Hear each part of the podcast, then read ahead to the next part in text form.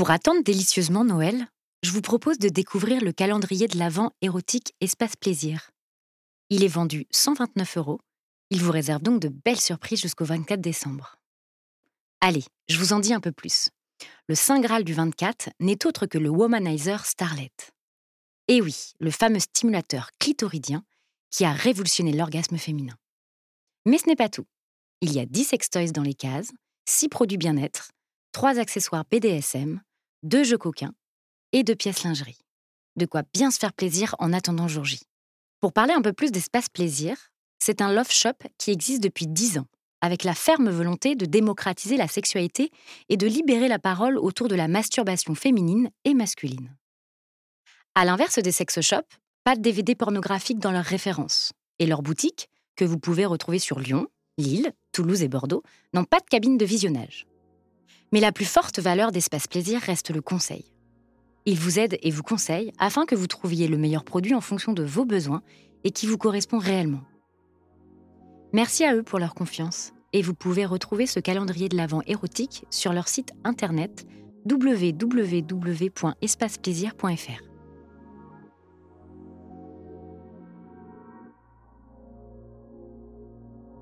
Bonjour, je m'appelle Louise Tocqueville et vous allez écouter La Minute Sexe, un podcast qui met en lumière la sexualité, je dirais même les sexualités. Ce podcast est produit par Octave Sonore et je les remercie de m'accompagner dans cette super aventure. Du coup, moi c'est Louise et comme vous l'avez compris, mon truc à moi c'est la sexualité. Mais pas que. J'aime aussi l'être humain et comprendre sa psychologie. Passionnée par ces vastes sujets à la fois complexes et fascinants, j'ai décidé de faire un mix des trois et d'en faire mon métier. Et oui, je suis sexothérapeute. Mais alors, qu'est-ce que la sexothérapie? C'est une branche de la sexologie. C'est une invitation à cheminer vers soi pour s'épanouir pleinement dans la dimension intime. Elle permet de mieux vous connaître et de comprendre votre corps, mais aussi de l'appréhender. Mais la sexothérapie permet aussi d'accompagner toute personne souffrant d'un symptôme, de troubles sexuels, quelle que soit son origine, mais également une personne ayant subi un traumatisme, un abus, un inceste ou une violence sexuelle ou relationnelle. Elle vous accompagne et vous aide à trouver l'harmonie avec vos désirs et vivre pleinement le plaisir sous toutes ses formes. Du coup, dans ce podcast, j'ai envie de vous embarquer dans le tourbillon de mon quotidien de sexothérapeute. Et pour tout vous dire, je suis passée par plein d'étapes avant de créer ce podcast. Mais très vite, je suis revenue à mon premier amour, l'interview. En effet, quoi de plus beau que vous veniez parler de vos expériences et qu'ensemble, on explore ce vaste sujet qui est la sexualité. C'est donc à travers plusieurs témoignages, récits venus de tout horizon, que nous allons en quelques minutes, comme son nom l'indique, la minute sexe, essayer mes invités et moi-même de répondre au mieux à toutes les questions que l'on peut se poser en secret ou en société. Puis, je vais essayer de vous faire découvrir et mettre en lumière des sujets, des pratiques et des problématiques auxquelles vous n'auriez pas pensé, afin de vous familiariser avec mon métier encore bien trop méconnu mais pourtant essentiel au bien-être de chacun, et vous ouvrir enfin les portes du royaume de la sexothérapie. Vous êtes prêts? Allons-y.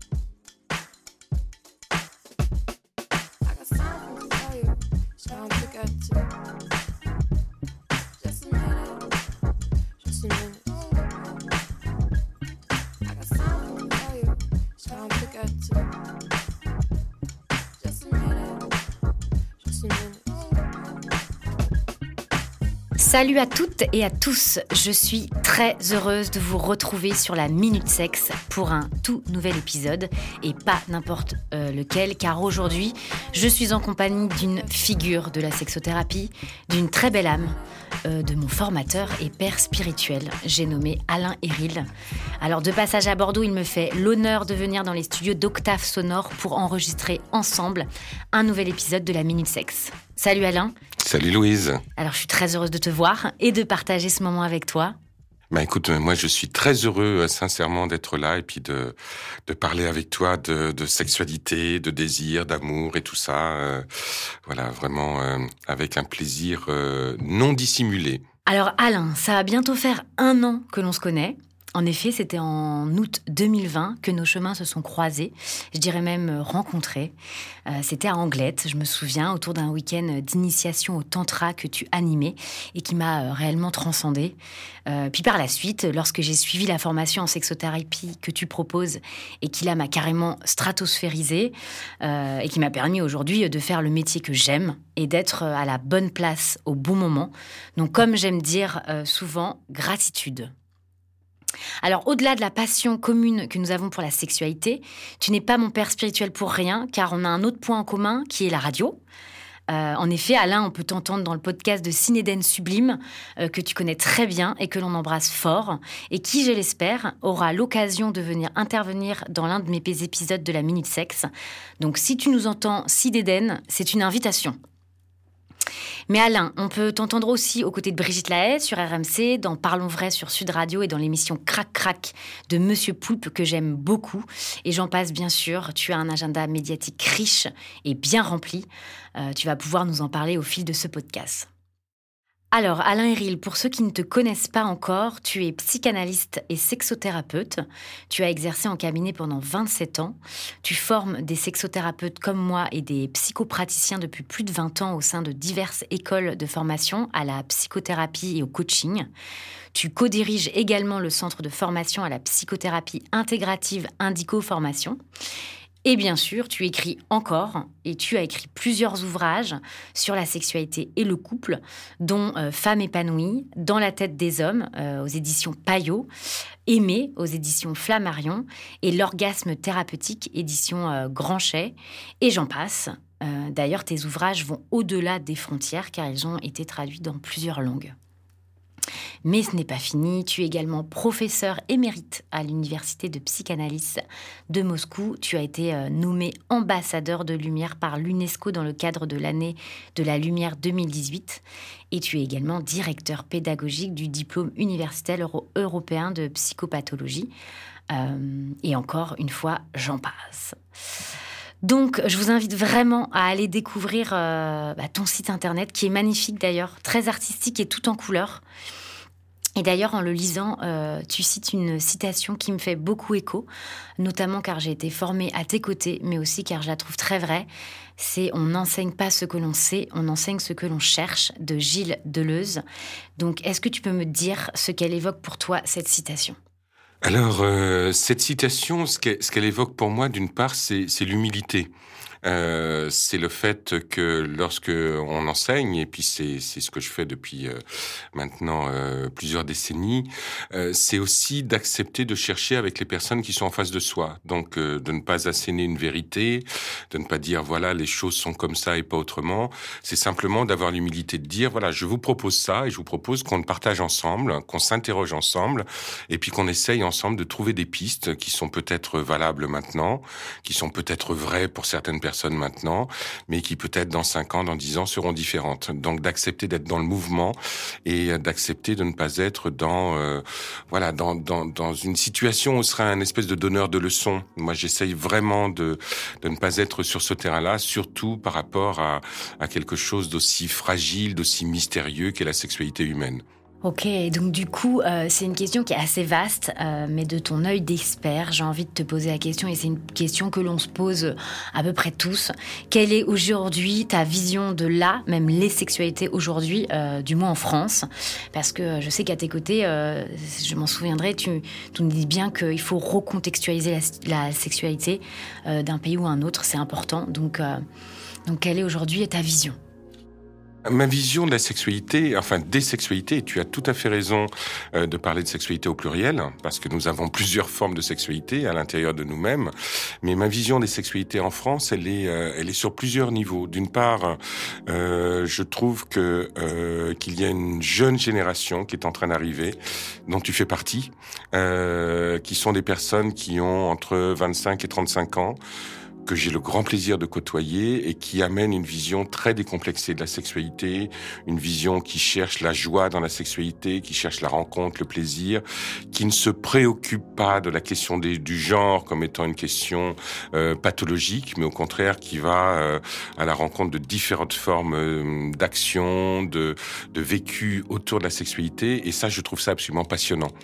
Et puis à côté de ça, ben, il y a des personnes qui sont dans des problématiques très fermées autour de leur sexualité, qui ont des sexualités en souffrance. On est dans une société qui nous assène euh, des injonctions à l'orgasme, des injonctions à la pénétration, des injonctions à, la jouissance, euh, euh, voilà, qui et qui entraîne beaucoup beaucoup de difficultés, d'interrogations chez beaucoup de personnes.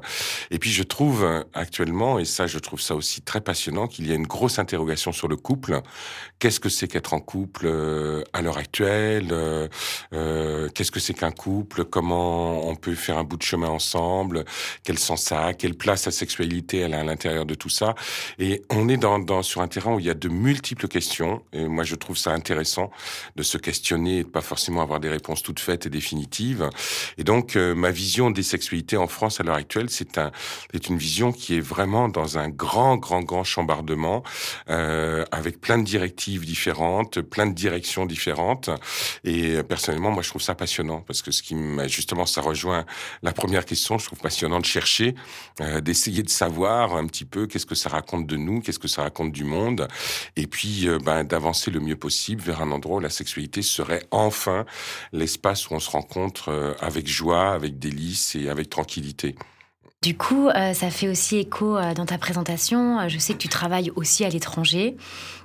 Et du coup, ma question euh, qui fait aussi écho à la première, c'est comment tu abordes le sujet et de la sexualité, de les sexualités, du coup, dans les autres pays? Comment tu t'adaptes, comment euh, tu adaptes ton contenu, euh, comment tu t'adresses même, parce que il y a à prendre en compte la religion, la culture. donc, c'est une question que je me pose. Comment, voilà, tu t'y prépares à, ces interventions euh, dans les autres pays Alors, euh, euh, c'est intéressant pour moi cette question parce que euh, j'essaye de tenir le même discours sur la sexualité, que je sois au Maroc, en Russie, en Espagne, en Suisse, enfin dans tous les pays où j'interviens.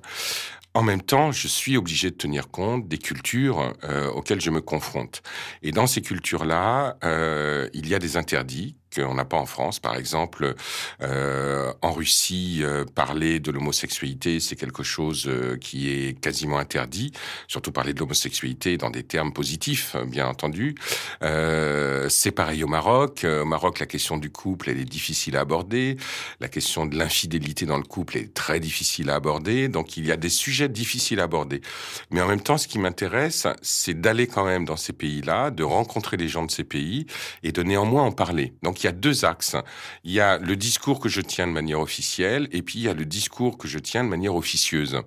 Et ce qui est très intéressant, par exemple, si je reste sur la Russie, c'est que, évidemment, quand je donne des cours à la fac de Moscou, je ne vais pas dire que l'homosexualité, c'est euh, quelque chose de normal. Je n'en parle pas. Je n'aborde pas l'homosexualité, mais quand je me retrouve avec mes étudiants ensuite euh, au café, euh, au resto, et qu'on parle ensemble, on ne parle que de ça. On ne parle que de l'homosexualité euh, masculine, féminine. Et puis j'ai en face de moi des gens qui sont qui sont gays euh, et qui euh, et je parle avec eux de comment ils vivent ça et de leurs difficultés, de leurs souffrances. Et là, j'ai un rôle qui est un rôle de les aider à à comprendre que que ce qu'ils vivent n'est pas une maladie, que ce qu'ils vivent n'est pas pathologique, qu'ils ont droit de le vivre. Et j'apporte un discours qui est un discours occidental, occidental dans le sens ben, où je viens de France et où quand même, euh, mes étudiants de psycho pensent que euh, euh, que j'ai un regard qui est le regard un peu des Lumières. On est encore dans l'idée que voilà que la France c'est le pays de la Révolution et tout ça, et c'est le pays de la liberté. Et donc et donc de fait, moi j'arrive à avoir des discussions qui sont absolument passionnantes avec eux. Et c'est un peu la même chose aussi avec mes étudiants marocains j'ai beaucoup de femmes marocaines dans euh, euh, aussi dans, dans, dans, les cours que, que, que j'encadre.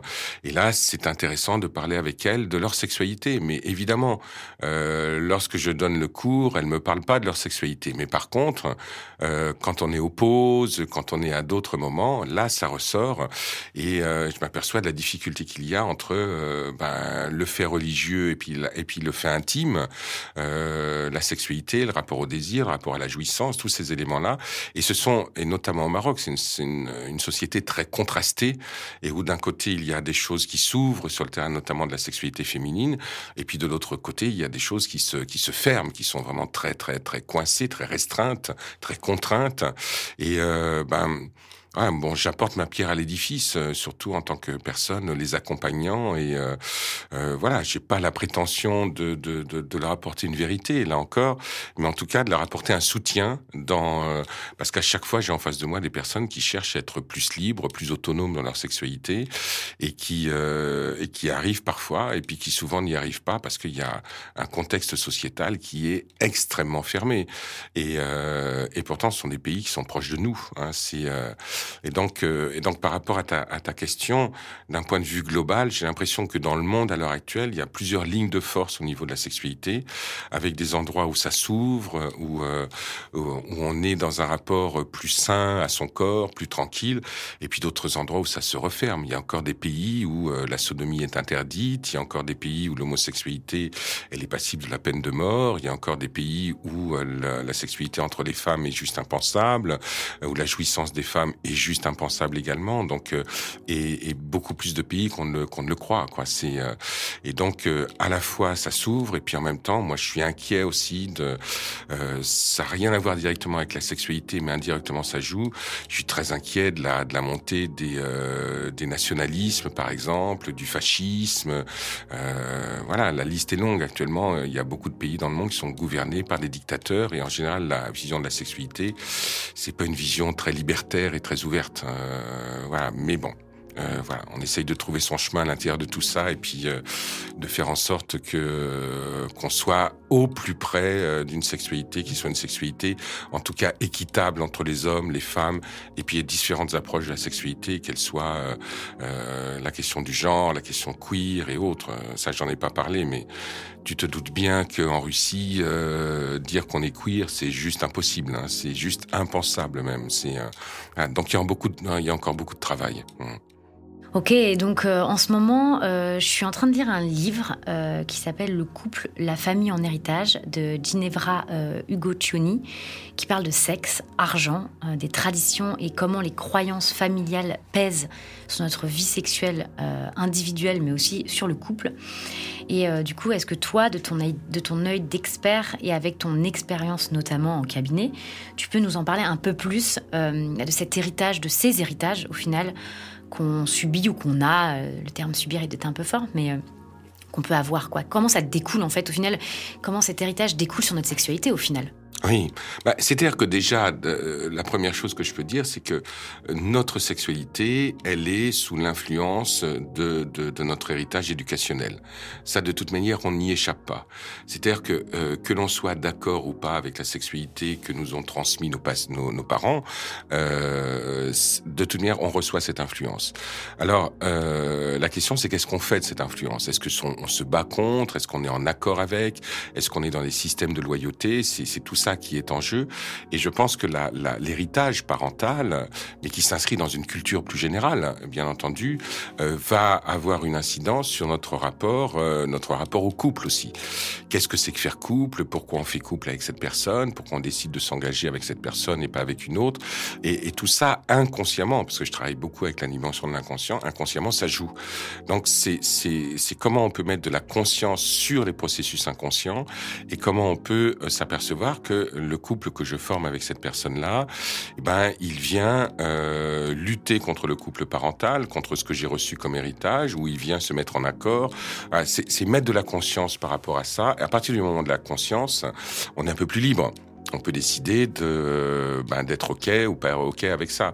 Et sur le terrain de la sexualité, euh, ben, ça va jouer euh, bien sûr sur les affirmations sexuelles qui sont les nôtres. C'est-à-dire, euh, on peut être dans une famille où l'homosexualité, par exemple, elle est, elle, n'est pas pensable. Hein. C'est-à-dire qu'on peut en parler.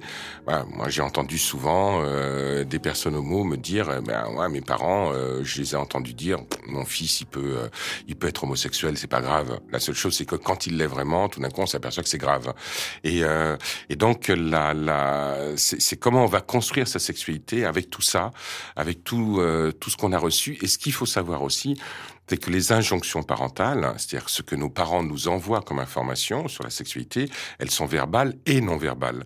Euh, c'est-à-dire que ce qu'on a, ce qu'on va voir quand on est enfant, de comment ses parents se comportent par rapport à la sexualité, le rapport au corps aussi, est-ce qu'ils se touchent, est-ce qu'ils s'embrassent, est-ce que dans la famille on se touche, on s'embrasse ou pas, euh, tout ça va avoir une incidence. Et c'est, euh, et je pense que dans les premiers couples que l'on forme, souvent on retrouve cette incidence parentale. Et puis après, c'est comment on s'en dégage aussi pour être libre pour, euh, euh, pour construire les choses en fonction de nos options et pas toujours en fonction des options parentales. Et en plus de ça, quand nos parents sont inscrits dans une culture. Quand on appartient à une culture euh, musulmane, juive, euh, euh, chrétienne, voilà, c'est comment ça vient jouer aussi sur sur ce terrain-là. Mais après, il n'y a pas forcément que la religion. J'ai eu une jeune patiente, ses parents étaient des grands adeptes du naturisme, par exemple. C'était une patiente, je l'ai reçue dans mon cabinet, elle avait 16 ans, elle avait un rapport au corps qui était déficient, qui était terrible. Elle ne s'aimait pas, elle, elle ne s'aimait pas nue et tout ça. Bien sûr, ses parents euh, n'ont pas volontairement fait en sorte qu'elle soit mal dans son corps, mais la culture dans laquelle elle a baigné était une culture qui ne lui a pas permis d'avoir un rapport qui soit un peu heureux avec euh, avec son corps, avec sa nudité et avec sa et avec sa sexualité. Euh, bien sûr. Donc donc je pense que c'est important de, dire que que c'est une influence que l'on reçoit. Tout le monde a reçu cette influence. Après la question, c'est comment. je, je, pense que que c'est important et, et la thérapie, elle sert à ça qu'on apprenne à être déloyal.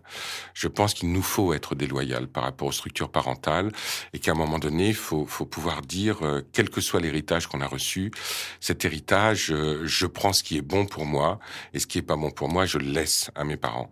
Et ça va jouer sur la sexualité, ça va jouer sur le rapport à l'argent aussi, euh, bien entendu, parce que l'argent, c'est une énergie, c'est une, c'est une force, ça nous permet d'être au monde, de prendre, de posséder, de, voilà, tout un tas de chose, bien sûr, d'exister euh, dans la liberté face au monde.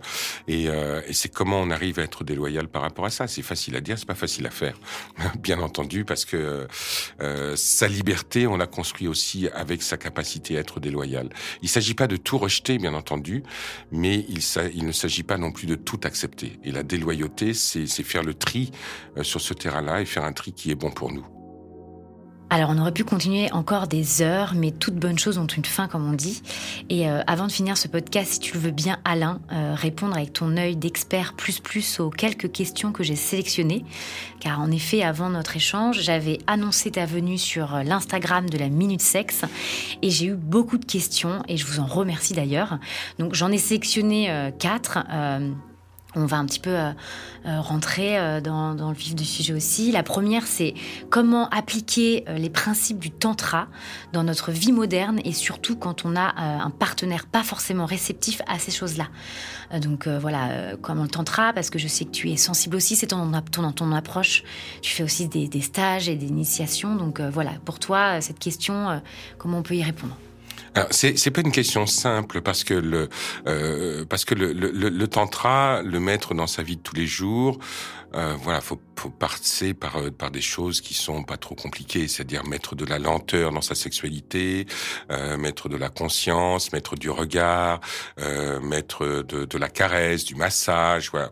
ce sont des choses simples euh, et a priori plutôt agréables mais quand on a en face de soi un partenaire qui n'est pas réceptif il ne s'agit pas de lui imposer ça. C'est-à-dire que euh, ça peut supposer qu'on va avoir un partenaire qui a une forme de sexualité qui lui plaît et que nous, on a une autre forme de sexualité plus tantrique. Ben, euh, ben il faut partager. C'est-à-dire, euh, on peut très bien dire, ben écoute, le mardi soir, on fait l'amour tel que tu le veux. Hein, tel que ça te plaît, c'est toi qui prends le lead, qui prend l'initiative, et puis le jeudi soir, c'est moi. Ah, et chacun va découvrir l'univers de l'autre. Donc, euh, parce que si on oppose les deux univers, ça veut dire qu'il y en a un qui va être mieux que l'autre. Et donc, c'est de chercher des complémentarités. Et puis peut-être qu'on va s'apercevoir que, bah, effectivement, de temps en temps, une petite sexualité de décharge, un petit coup rapide, euh, comme ça, c'est agréable. Et puis que deux jours après, une sexualité qui prend plus de temps, euh, qui est plus dans la conscience, plus dans la méditation, c'est bien aussi. Mais il y en a pas une qui est supérieure à l'autre. Euh, le, je, je j'ai un livre qui, euh, qui mon dernier livre qui s'appelle euh, On ne fait pas l'amour, c'est l'amour qui nous fait, hein, qui est aux, éditions Le Courrier du Livre. Et dans ce livre-là, justement, je, donne des conseils aux couples pour mettre un petit peu plus de sacré dans leur sexualité. Mais je leur dis pas, c'est ça qu'il faut faire et pas autre chose. Euh, c'est simplement, voilà, juste glisser euh, quelques éléments. J'en ai cité certains. Voilà, la lenteur, la caresse, le regard. Euh, voilà, de rentrer dans une sexualité plus tranquille et qui soit plus qualitative que quantitative. Donc, si le partenaire est pas d'accord, on va pas le forcer. On va simplement lui dire, écoute, il y a des moments où je visite tes espaces, il y a des moments où tu visites les miens. Et puis après, on en parle, hein, tout simplement, sans mettre de l'opposition. Et aussi, euh, si je peux me permettre, il me semble qu'on peut aussi euh, rencontrer un partenaire euh, tantrique, sans forcément que ça soit notre propre partenaire, dans d'autres manières. Donc, si c'est vrai que la personne n'est pas forcément réceptive, est-ce qu'on peut rencontrer un autre partenaire et que ça soit pas forcément notre compagne, notre compagnon ou autre, quoi? Alors là, tu as complètement raison. Euh, personnellement, euh, ça m'est arrivé pendant des années euh, d'avoir des rapports de sexualité tantrique avec quelqu'un qui n'était pas ma partenaire officielle, voilà, et avec qui je vivais une sexualité tantrique. Mais une sexualité tantrique, ça n'a rien à voir avec une sexualité dite habituelle. C'est, il faut pas oublier que le tantra, c'est une recherche spirituelle. donc, on fait du tantra pour améliorer sa spiritualité, pas pour améliorer sa sexualité même si ça se base sur la sexualité. Donc on peut tout à fait, et ça tu, tu as raison, euh, être dans un rapport à une sexualité tantrique avec quelqu'un et une autre forme de sexualité avec quelqu'un d'autre. Ça c'est pas. Alors après il faut avoir l'esprit suffisamment ouvert pour accepter ça, euh, bien entendu, mais euh, c'est pas une multiplicité de partenaires, c'est juste une multiplicité de sexualité avec des partenaires qui sont différents. Alors une autre question euh, sur un autre, un autre sujet, c'est quelque chose qui revient énormément, euh, notamment en cabinet, c'est ce qui est un peu la normalité.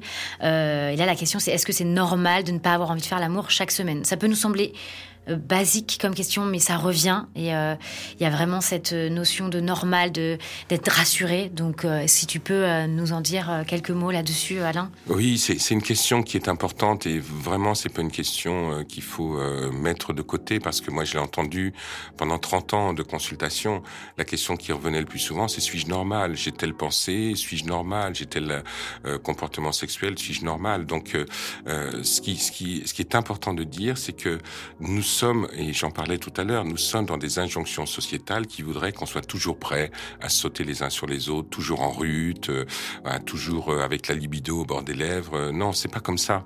le désir, par essence même, il est fluctuant. Donc, si on n'a pas envie de faire l'amour tous les, tous les, toutes les semaines, c'est pas grave. la question, c'est est-ce que on est encore en lien avec l'autre, si on a un partenaire? Est-ce que le lien de tendresse, il est encore là? Est-ce que quand on rentre chez soi, on est content de rencontrer l'autre? Est-ce que euh, on, aime partager des choses avec lui? C'est-à-dire que se forcer à faire l'amour alors qu'on a juste envie d'être avec l'autre en train de regarder une série sur Netflix, ça n'a pas de sens.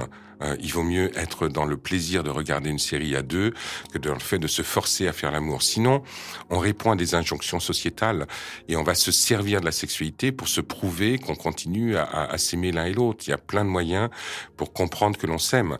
Après, s'il n'y a pas de sexualité du tout, euh, si ça fait six mois qu'on n'a pas fait l'amour, là on en parle on essaye de comprendre qu'est-ce qui se passe, est-ce que notre couple va mal, euh, voilà, et puis où est-ce qu'il y a du stress, est-ce qu'il y a euh, des événements qu'on est en train de vivre qui vont s'aborder un peu sa, sexualité. C'est après il faut parler autour de ça, mais euh, mais voilà, s'il y a une semaine on n'a pas envie de faire l'amour pour tout un tas de raisons, parce que parce qu'on est fatigué, parce que parce qu'il y a tout un tas d'autres choses, c'est pas grave. Et puis il suffit d'en parler. Voilà, ma chérie, écoute, j'ai là j'ai pas envie en ce moment. Et toi, t'en es où euh, C'est voilà, c'est. Euh, et puis en même temps, euh, si on a un partenaire ou une partenaire qui est plein de désirs à côté de soi, ben il peut tout à fait se masturber à côté de nous.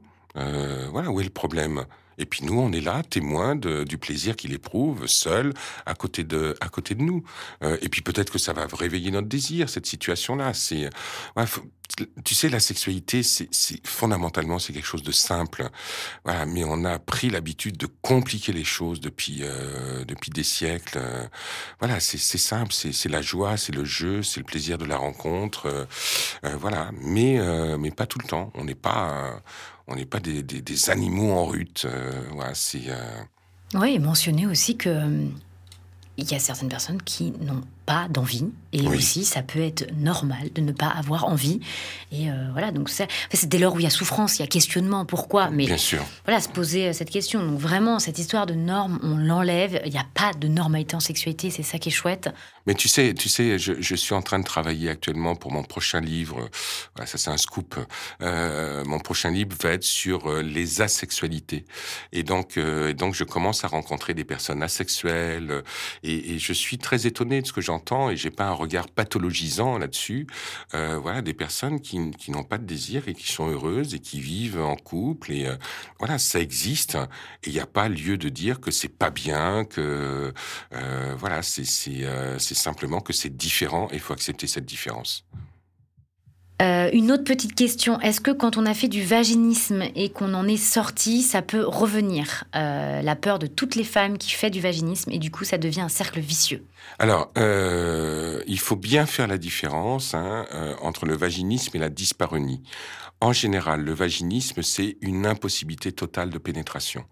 Et souvent, les causes du vaginisme, c'est des abus euh, ou des situations euh, sexuellement un peu glauques qu'on a pu vivre.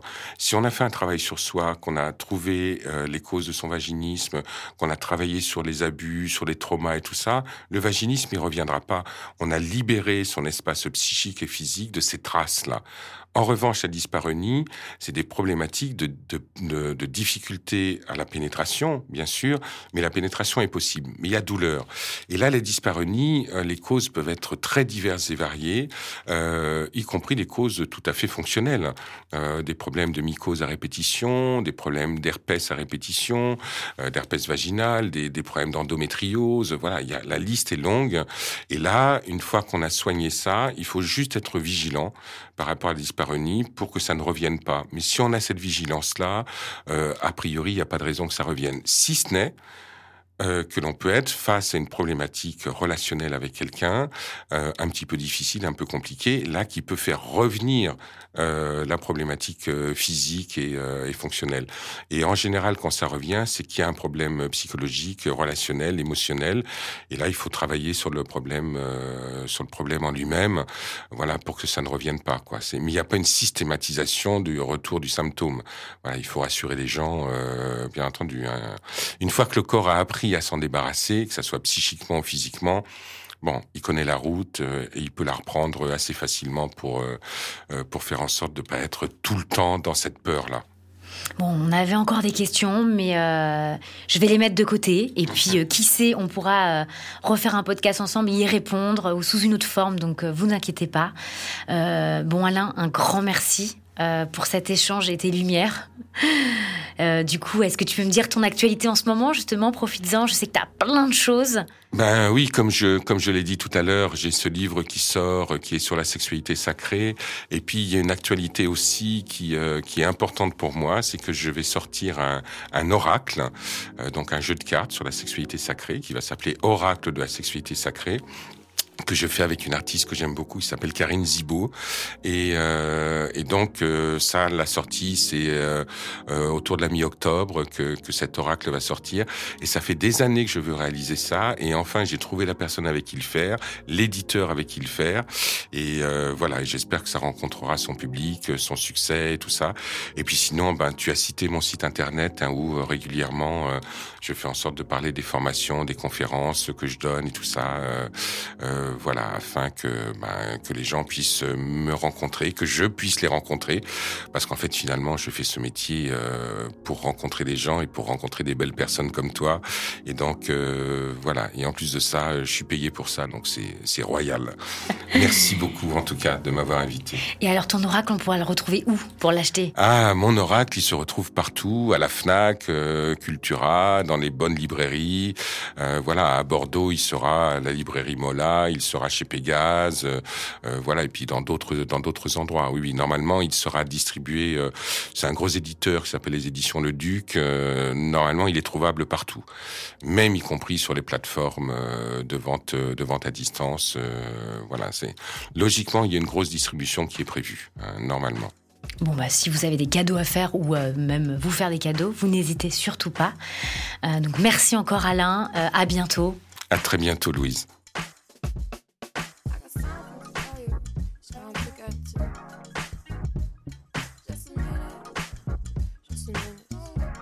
Merci d'avoir écouté la Minute Sexe, le podcast qui nous fait du bien. Et n'hésitez pas à partager et à réagir sur l'épisode que vous venez d'écouter, ainsi qu'à poser toutes vos questions sur la page Instagram La Minute Sexe.